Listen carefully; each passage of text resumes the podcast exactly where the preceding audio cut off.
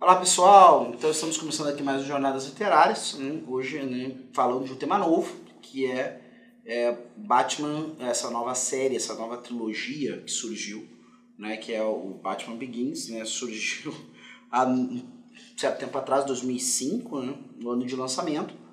Uh, vale lembrar que nós tínhamos outras né, uh, longas metragens. Foi um reboot, né, na verdade, né, porque a série lá que começou com o diretor do.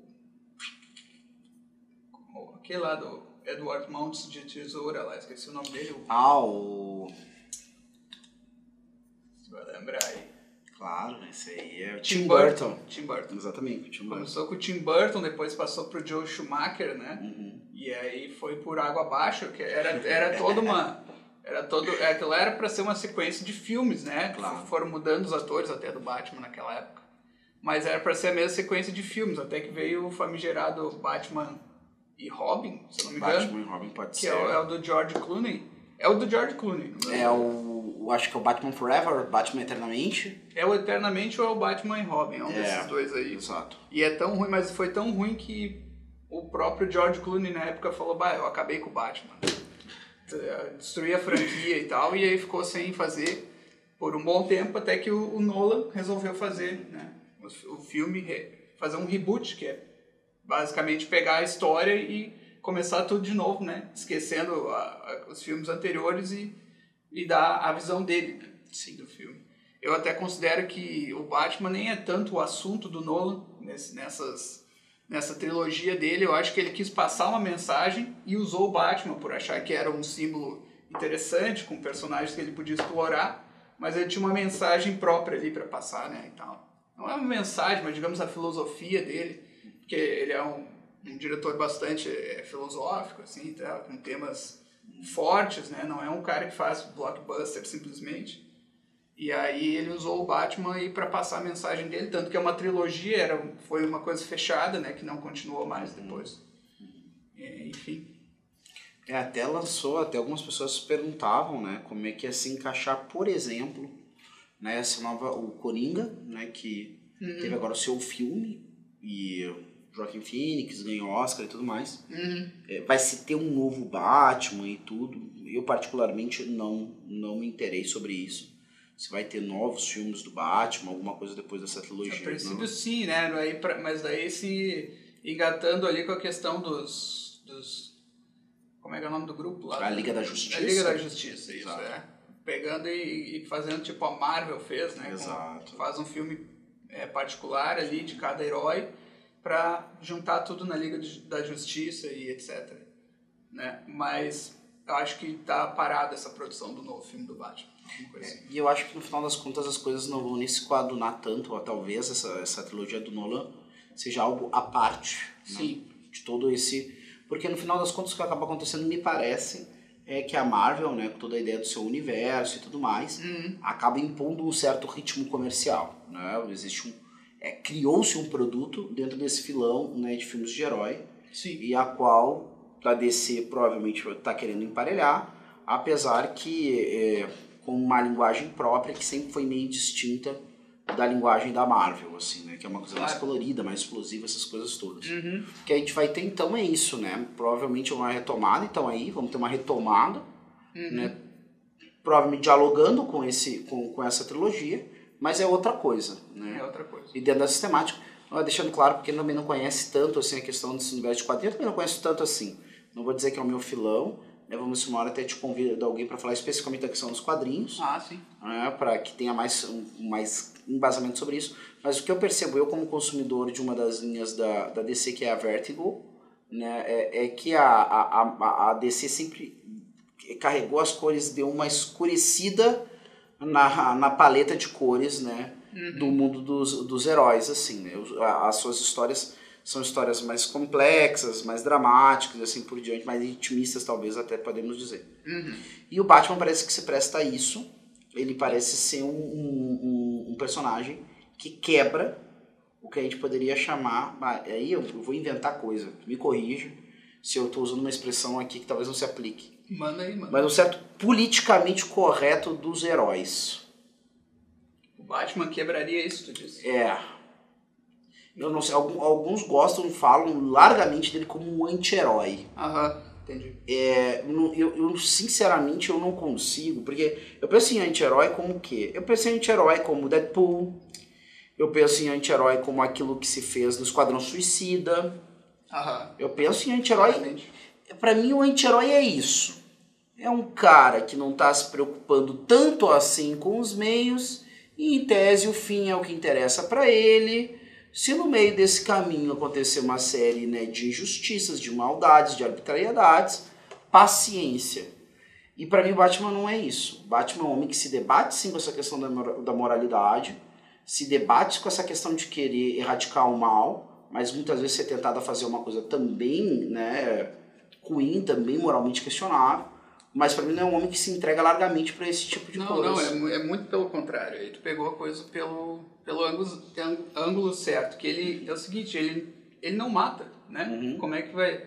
É, ele tem uma moral bem definida ali, até no segundo filme ele fala que ele tem uma regra apenas, né? Que seria não matar. E ele está considerando quebrar aquela regra, no caso, numa conversa com o Coringa até, no segundo filme da trilogia do Nolan né? Mas ele tem essa regra bem clara e aí a gente vê nesse filme do Nolan ele especificamente trata dessa questão aí de, de ser de, do heroísmo ou não do, do Batman como tu trouxe aqui que ele né ele tem os pais assassinados né na história de origem dele clássica ali e tal o Nolan coloca aquilo um pouco como culpa do próprio Bruce Wayne né uhum porque ele tá no. estão assistindo uma ópera lá e aí ele quer ir embora porque ele sentiu medo lá. Ele, ele tem o medo dos morcegos, né?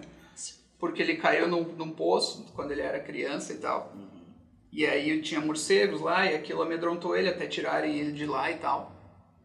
E, e aí ele tá vendo essa ópera e aí tem sombras ali no palco e tal. Ele associa aquilo com os morcegos e pede para ir embora. E quando eles vão embora, tem um assaltante lá que mata os pais deles e tal.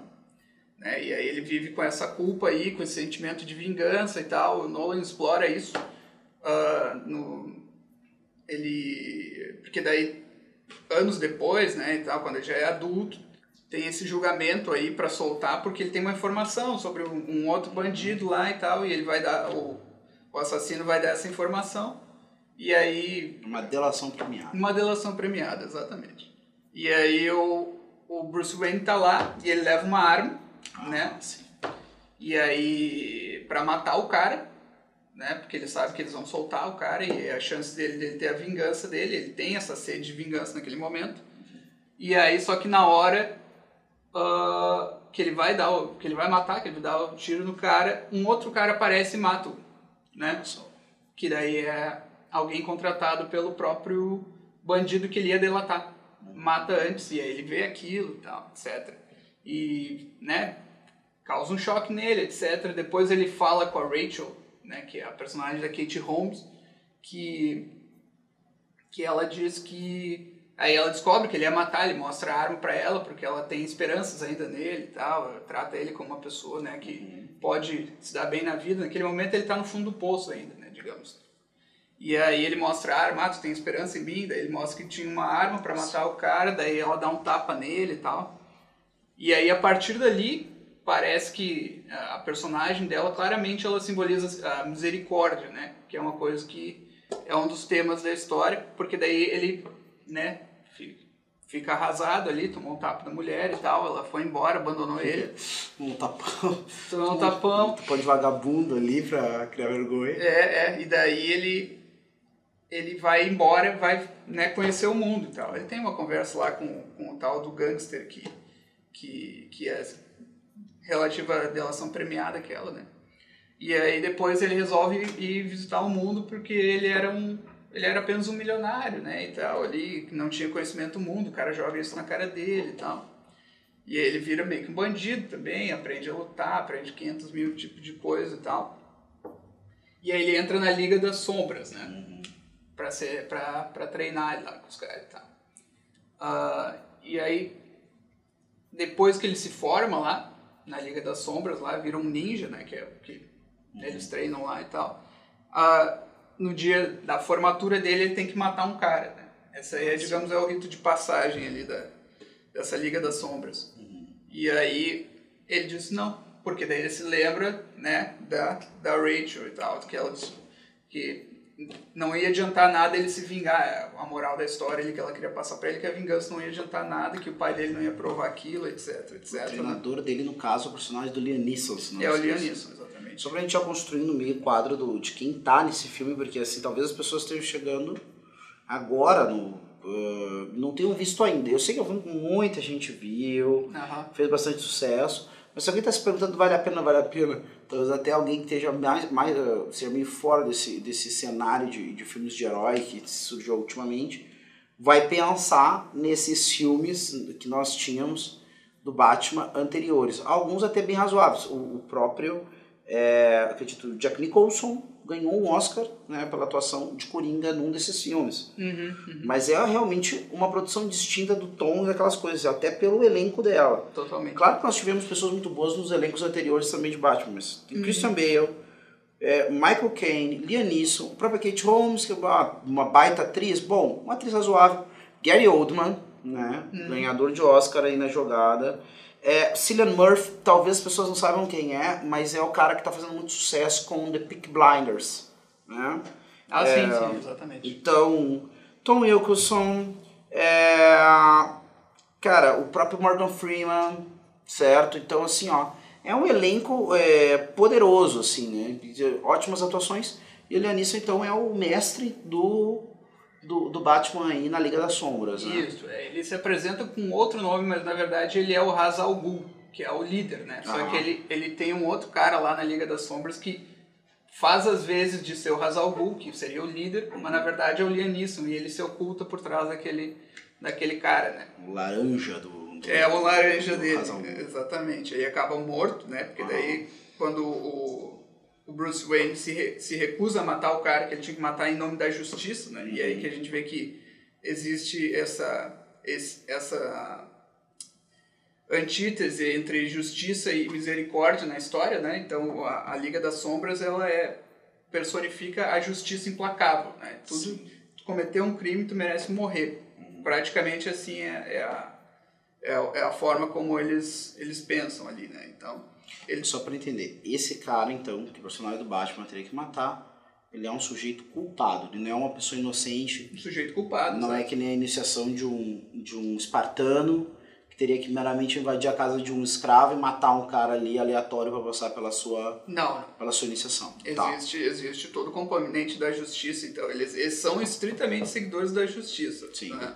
Então eles Justiça implacável. implacável. E aí ele se recusa a fazer aquilo porque não teve julgamento, porque era, foi uma coisa assim, né? Ele nem sabia de nada, ele só tinha que matar o cara.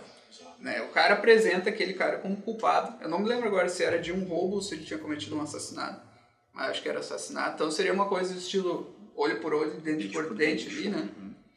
E aí o, o Bruce Wayne se recusa, só que ele não tem como recusar, porque ele já virou parte do. Então ele, tem que destruir todo o local. Ele mata os caras lá, mata o Ra's al Ghul falso, mas salva o Liam Neeson. Né? E deixa ele lá num- numa vila que tem lá e diz, ah, cuida dele aí e tal, não sei o quê. Ele só, ele salva o único cara que ele não podia salvar. É, exatamente, porque ele Sim. tinha, um, ele tinha um senso de dever ali pelo Claro, treinamento e não sei o quê. sim. Porque assim, o que o, o que o Liam Neeson faz com ele, e daí a gente já vê que não é.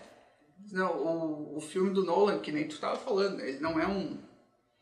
Ele não é um filme de herói tradicional que Uhum. né, luta e, e, e mata e salva, salva a cidade, salva alguém ali e fim de papo. Né? Então tu vê ali que claramente nesse, nesse, nesse momento ele está usando a, a- ele tá usando a, a psicologia do, do Carl Jung ali, né? Por quê? Porque Liga das Sombras, né? Segundo a psicologia do Carl Jung, na, na psique da, da gente tem um lado que é o lado da sombra, não é? Que é o lado que a gente não quer olhar, de, né? De, geralmente personificado pelos valores que a gente rejeita, né? Ou atitudes que a gente fez que a gente rejeita, etc e tal. E aí o que o Liam Neeson faz com ele, e aí é, é uma é uma como é que pode dizer ele tá dando a entender que é o processo interno, né, de, de, de, de dominar a sombra do próprio. Então o que ele faz é o Neeson ensina ele a a dominar o medo que ele tem do, de morcegos tal. Qual é o seu medo mais profundo? Ele pergunta ali e ele trabalha isso. Esse é o treinamento que ele dá, principalmente, né, de dominar o medo e de conseguir fazer o, o próprio Bruce Wayne trabalhar com o medo dos outros. Né? Uhum. Esse tema do medo é muito forte ali no, no filme e tal. É, provavelmente a palavra mais usada em todo, todo filme é a palavra medo. E aí a gente vai ver que ele que o universo todo ali do Batman é feito por, é como se fosse uma arquitetura do medo, né? Esse aqui tem medo daquele, que tem medo daquele e vai descendo até chegar à população de Gotham ali que tem medo, né, do, do, do crime organizado, de tudo, nada funciona em Gotham, né? Então a, a próprio, o próprio governo parece totalmente incapaz de lidar com a situação que está acontecendo ali, etc. Então, até pensando assim, Batman, quando ele surge, eu até me pergunto isso, mas talvez não seja, talvez seja um anacronismo, né? Mas a gente ouve muito comentário acerca do que, que eram grandes metrópoles dos Estados Unidos Sim. na década de 60 e 70, né? especialmente Nova York. Falando de algumas coisas dessas de Gotham, me faz me vir a cabeça Nova York, assim, de num determinado momento. Claro que hoje todo mundo conhece a metrópole organizada, que se organizou e entrou em ordem graças a uma política de tolerância zero da polícia, né? Mas não sei se tem uma relação. Tem. Né? Gotham é para ser hum. uma. Né, uma Nova York. Uma Nova York. A inspiração é, é claramente Nova York. Né? E o filme foi filmado em Nova York, uhum. se eu não me engano. As partes ali que, que eles filmaram dentro de uma cidade mesmo. Uhum. E não em cenário. Né? E aí o. E aí o Hazal Ghul ensina ele a dominar esse medo e tal. Ele tem essa dívida de gratidão, ele salva o Hazal Ghul, né? E no final da história vai aparecer, ele vai descobrir que o Hazal que o Liam Neeson é o Hazal uhum. na verdade, porque ele volta lá, que aí depois ele já diz isso na, na hora que ele está se formando lá na Liga das Sombras que depois de matar aquele cara lá que é culpado, ele vai ter que ajudar a Liga das Sombras a destruir a própria Gotham, uhum. né? Que é um dos outros motivos pelo qual ele se rebela também contra eles. Uhum. Porque, porque segundo a lógica implacável lá do, do pessoal da, da Liga das Sombras, Gotham não tinha como mais ser salvo, né? Uhum. E eles se colocam como um grupo que uh, já havia destruído várias outras cidades que tinham né, passado do, da possibilidade de ser salvo ali. Por exemplo, Roma, eles, eles colocam como quem, quem produziu o fogo em, de Londres, Londres né? 1966. Tá? Isso, isso. Eles colocam lá, não, nós provocamos isso porque aquelas cidades estavam tão é, corruptas, tão pervertidas que não tinha mais o que fazer e tal. E aí é o que tem que acontecer com Gotham. É, só para dar um pequeno contexto que está falando aqui, Roma talvez todos conheçam, né? O caso do, da queda do Império Romano e tudo mais. Né, Londres, por exemplo, ela passa por um grande incêndio no ano de 1066. Boa parte da cidade de Madeira, um aglomerado enorme, para vocês terem uma ideia, tinha casas que eram construídas em cima das pontes. Então tinha o túnelzinho e a parte superior, que é a casa mesmo da pessoa, e a pessoa transitava pela ponte por baixo daquilo cidade boa parte queima, né? Uhum. Então, é uma tragédia que marcou bastante, né? Londres meio que renasce a partir e faz sentido porque muitas pessoas colocam quase como que uma refundação de Londres, né? Depois do incêndio. Uhum. Yeah. É. é, enfim, né? E aí tem e aí o, o tem essa questão da cidade de Gotham, né? Que ela é colocada como é, é que assim, né, a gente está tratando aí do cinema moderno, muitas vezes fica tem tá ausente a questão, né, espiritual. Né? Uhum. Então, vê ali no filme ali não tem nenhuma espiritualidade, não tem nenhuma religião aparente ali. Então as coisas se passam, o nível que se passa a história é o nível político né, da cidade. Então o grande símbolo ali do, do, do, filme é a cidade, Gotham é, é como se fosse o cenário onde vai ter essa briga entre né, a Liga das Sombras, que personifica a justiça implacável, né? Sim.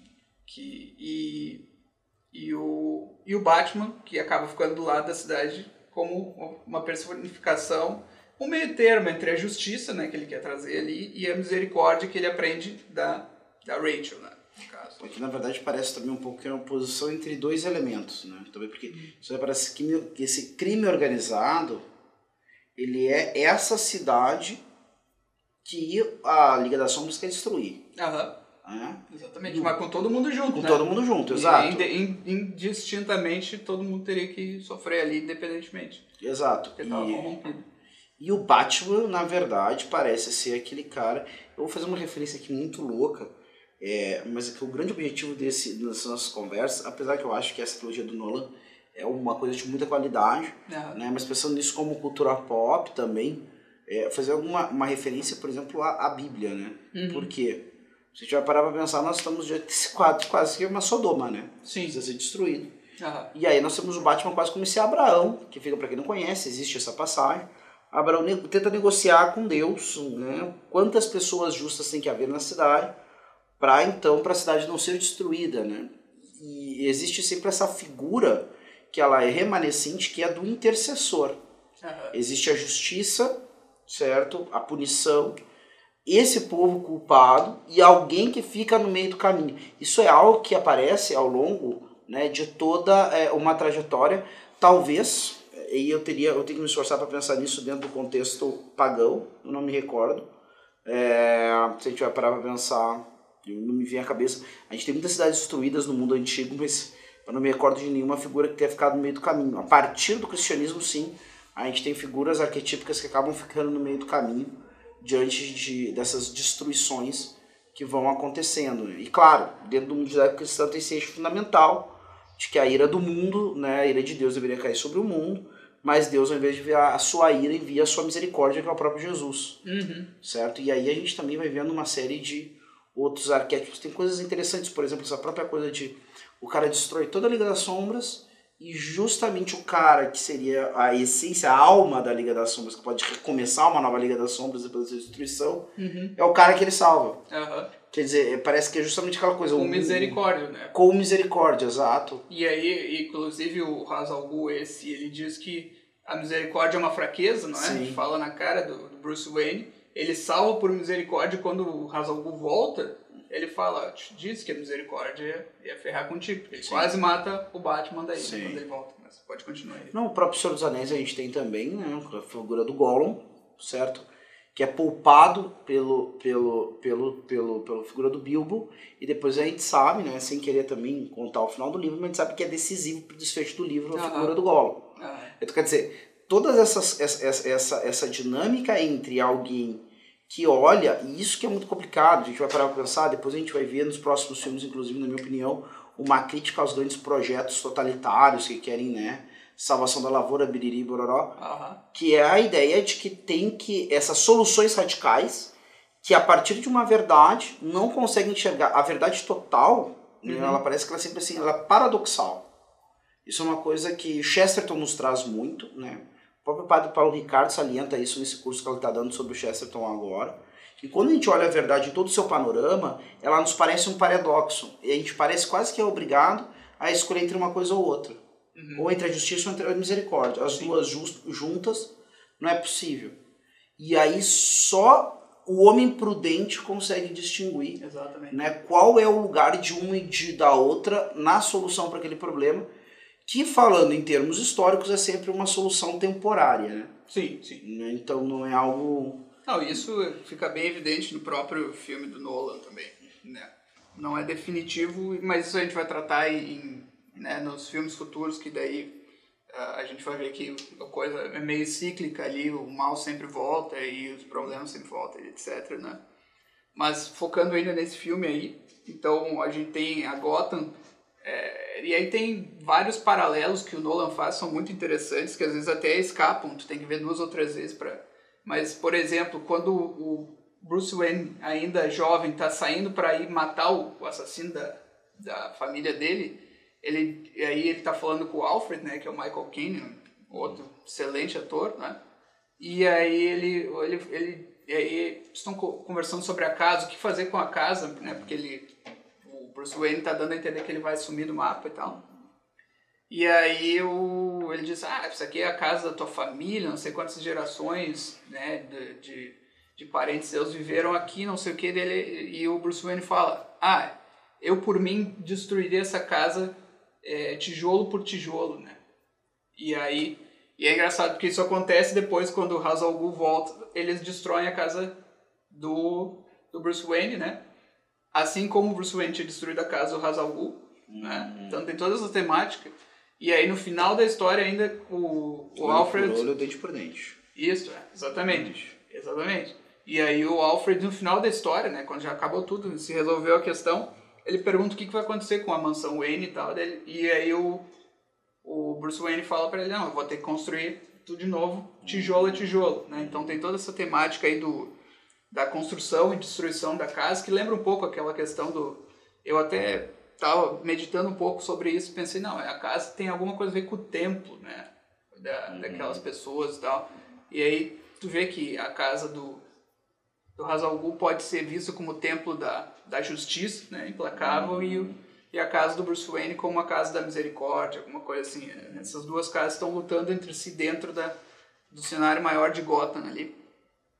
E e aí lembra um pouco também a passagem da Bíblia que Nosso Senhor fala que pode destruir o templo e vai reconstruir, né? Exato, exatamente. É, não que eu tenha visto algum paralelismo específico, né, sobre isso, mas me, me lembrou dessa passagem da Bíblia, essa questão da casa que é destruída. E aí tu vê que, que a, a, a o desenvolvimento da personalidade do Bruce Wayne ali vai dar ele vai desde o niilismo, né, que é essa essa vontade que ele tinha de destruir todo tudo aquilo que rodeava a casa dos pais dele, né, a total indiferença com a cidade que ele vivia naquela naquele momento da história, né, até o fato que ele quer reconstruir, quer salvar e, e, e a, passa a ter ali uma esperança com relação à cidade que ela poderia se salvar, né, quando ele se transforma no Batman, etc e tal, e, e se coloca contra o Ra's al Ghul, né, então, é, é muito interessante esse simbolismo que ele coloca e tal. Uh, tem alguma coisa que eu queria comentar aí? Não, só dizer rapidamente assim essa questão né, do, do templo e da figura que acaba.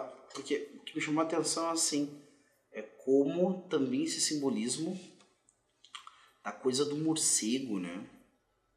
Uhum. Porque dentro do, dentro do mundo antigo a gente tem sempre esse essa questão como um sinal de mau agouro, né? O morcego via de regra é um sinal de mau agouro na maioria dos locais e tudo mais, nunca é uma coisa, até a própria coisa do tenebroso, do sombrio, né? Sim. Mas é interessante como depois com o passar do tempo também isso é a construção de uma instituição em si mesmo dessa figura do Batman, né? Uhum. Ou seja, me lembrou um outro personagem também dentro dos quadrinhos, meus quadrinhos antigos, não sei nem se é publicado ainda, que é o Fantasma. Uhum. E aí o Fantasma, ele desde o primeiro um foi passando para o outro esse legado de pai para filho, até que chega, não, até hoje eu não vi esse desenvolvimento, né, de Batman, Bruce Wayne, passar esse legado para outro, né, que deve ser o Batman no lugar dele. Mas é interessante como acontece justamente essa metamorfose, como tu falou, a questão do medo, né, acaba se tornando né, justamente o elemento mais conhecido e mais íntimo daquele sujeito, Uhum. E, e, e, eu transformar aquilo que me amedronta num ponto nevrálgico da minha personalidade, né, como aquilo acaba de alguma forma né, transformando esse sujeito em alguém é, indestrutível, não é a palavra, mas é, quase que intocável. Não é que o Batman não possa ser destruído, ele pode ser destruído. Talvez ele seja um dos heróis mais destrutíveis que tem, é ele, uhum. certo? Mas essa questão de que você não pode mais tocar no cerne profundo de quem ele é. Uhum. Você pode matá-lo, mas, isso mas você não pode mais sequestrar a personalidade dele. Mas isso né? é, é, exatamente isso. E, e, tem esses dois pontos, né? A personalidade dele, que a gente falou, e tem a questão do símbolo que ele criou, que é uhum. explícito na história, que ele diz, eu estou criando um símbolo que é para que todas as pessoas que olhem aquilo acreditem que eles podem ser o Batman, né? uhum. no sentido que eles podem, né, uh, fazer o bem e, e, agir com coragem dentro daquela situação que estava todo mundo com medo, né? Que, é, que é a questão, para mim, o tema principal da história, né? O medo da, das pessoas ali na cidade. Mas aí isso que tu falou de ele adotar, né? Esse medo, é, é isso que é, é claramente essa exposição da, da teoria do Jung sobre a alma, né? Então, te, te, ele ele cria uma persona nova, na verdade, a, né? A pessoa vive a pessoa comum, digamos assim, vive na, numa persona, né, que é a máscara, uhum. né? Então é uma coisa que ele projeta para fora, né, e se identifica com aquilo, etc. Então, não sou especialista, né, em, em, psicologia do Jung, mas é alguma coisinha ali. Então tem essa persona e ele rejeita uma parte do interior dele, que seria esse, esse que ele tem medo, por exemplo, né, que é a sombra, que é o que o Jung chama do arquétipo da sombra. E aí é claramente isso que o Bruce Wayne faz na história. Esse é o grande processo alquímico, né, se quiserem chamar assim, de abraçar o medo dele, abraçar a sombra dele e criar essa nova persona que, ele, que é o Batman. Né? Na verdade, ninguém sabe que é o Bruce Wayne. Sim. Ah, só a Rachel, né? Não, não por coincidência, né? Porque ela, ela, é, ela é, digamos assim, um outro arquétipo do Jung, que é o da ânima, né? Que é a parte feminina da alma. No, no caso de um homem. Ah, claramente ela é isso. Então, para mim, é bem claro que o, o Nolan estava usando esses conceitos, né? E aplicando ali na história. E é a parte feminina da alma e tal, a parte da misericórdia, né? Porque não? Pode ser usado esse símbolo. Ah, então essa é, ela é a única que sabe no final da história, fora o, o Alfred, né? Sabe que ele é o, que ele é o Batman. Nem, o, nem o cara que trabalha junto com ele né? em, em conluio, digamos, que é o, o comissário Gordon, sabe, Agora, né? exato. sabe que, que é o Bruce Wayne e o Batman. Ah, e, e aí tem né, um outro simbolismo que eu anotei aqui, que é no come o começo, bem no começo da história, tá, ele é criança ainda, é a cena do que ele cai no, no poço, né, que foi referida, e ele tá brincando com a Rachel, enquanto criança e tal, e eles encontram uma seta, uma seta de, né, ah, de, de flecha mesmo, né, que as pessoas encontram e tal, às vezes dizem que dá boa sorte, não sei o A quê. história de achar flecha, ponta de flecha de índio. Ponta de flecha de índia, É, o exatamente. pessoal aparece assim em filme volta e meia. E isso. E tem uma forma parecida com o coração, né? É verdade. E aí a Rachel encontra, acho que os dois encontram ao mesmo tempo, ou ela pega no chão e ela diz, ah, finders keepers, né? Que é a expressão quem, quem achou é o dono, né? Exato. Tem uma expressão em português agora não. Achado não é roubado. Achado não é roubado, exatamente.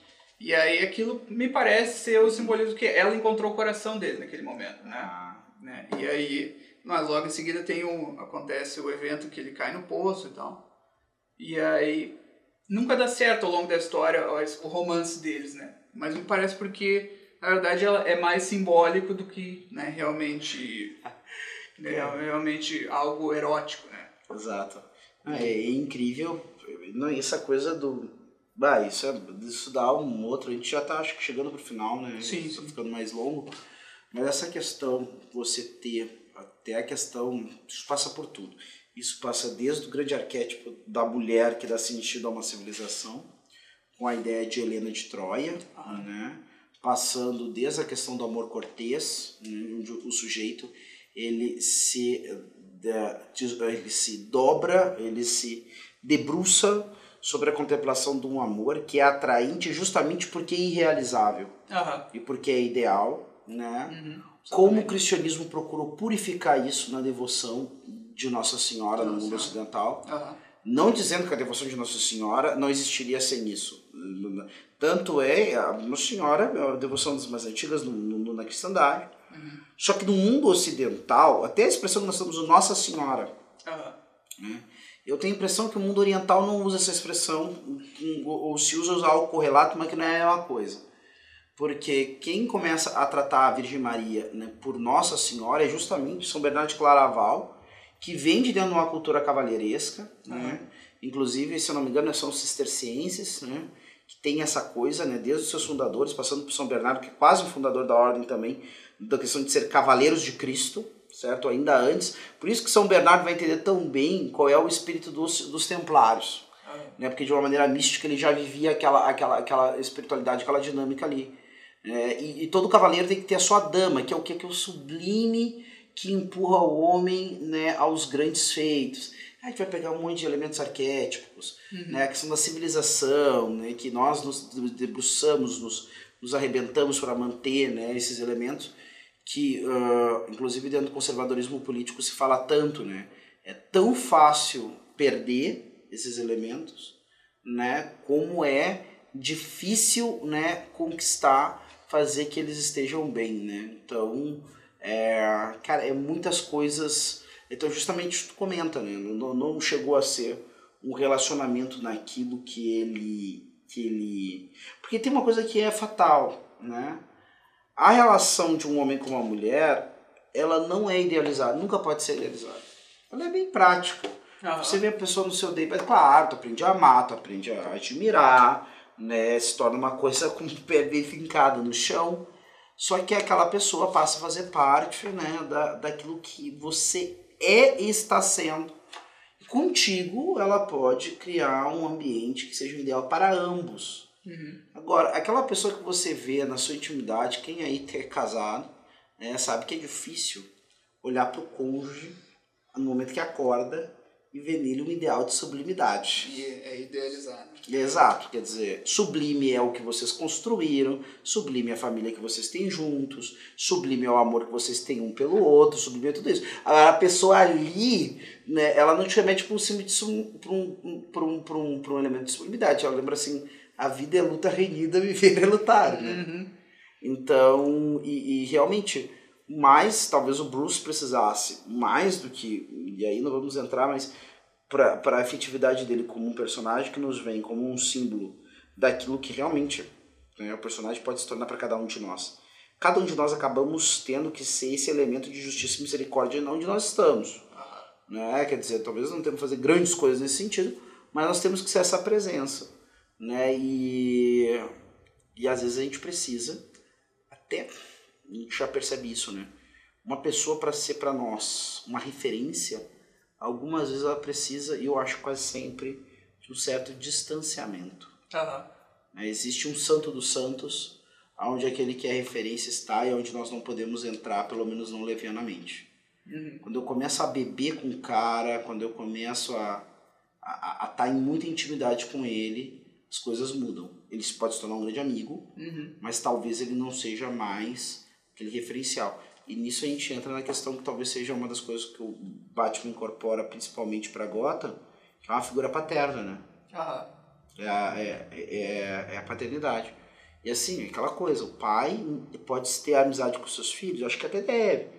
Mas primeiro ele é o pai.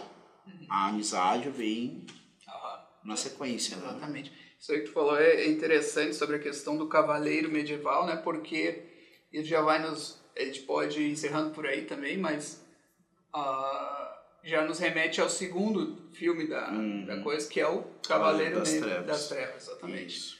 Uh, então, né, coincidência ou não, tu uhum. chegaste a esse simbolismo que vai aparecer bastante no segundo filme, que a gente vai tratar aí no próximo episódio, né? E aí, acho que era isso por hoje. Exato. Então, ficamos por aqui. Aguardamos você para o nosso próximo Jornadas Literárias, comentando então aí o Cavaleiro das Trevas, né? Talvez mais uma coisinha ou outra que tenha sobrado desse primeiro filme. Uhum. Vamos falando né, com liberdade aí sobre claro, o Batman. Claro. Certo. Até a próxima.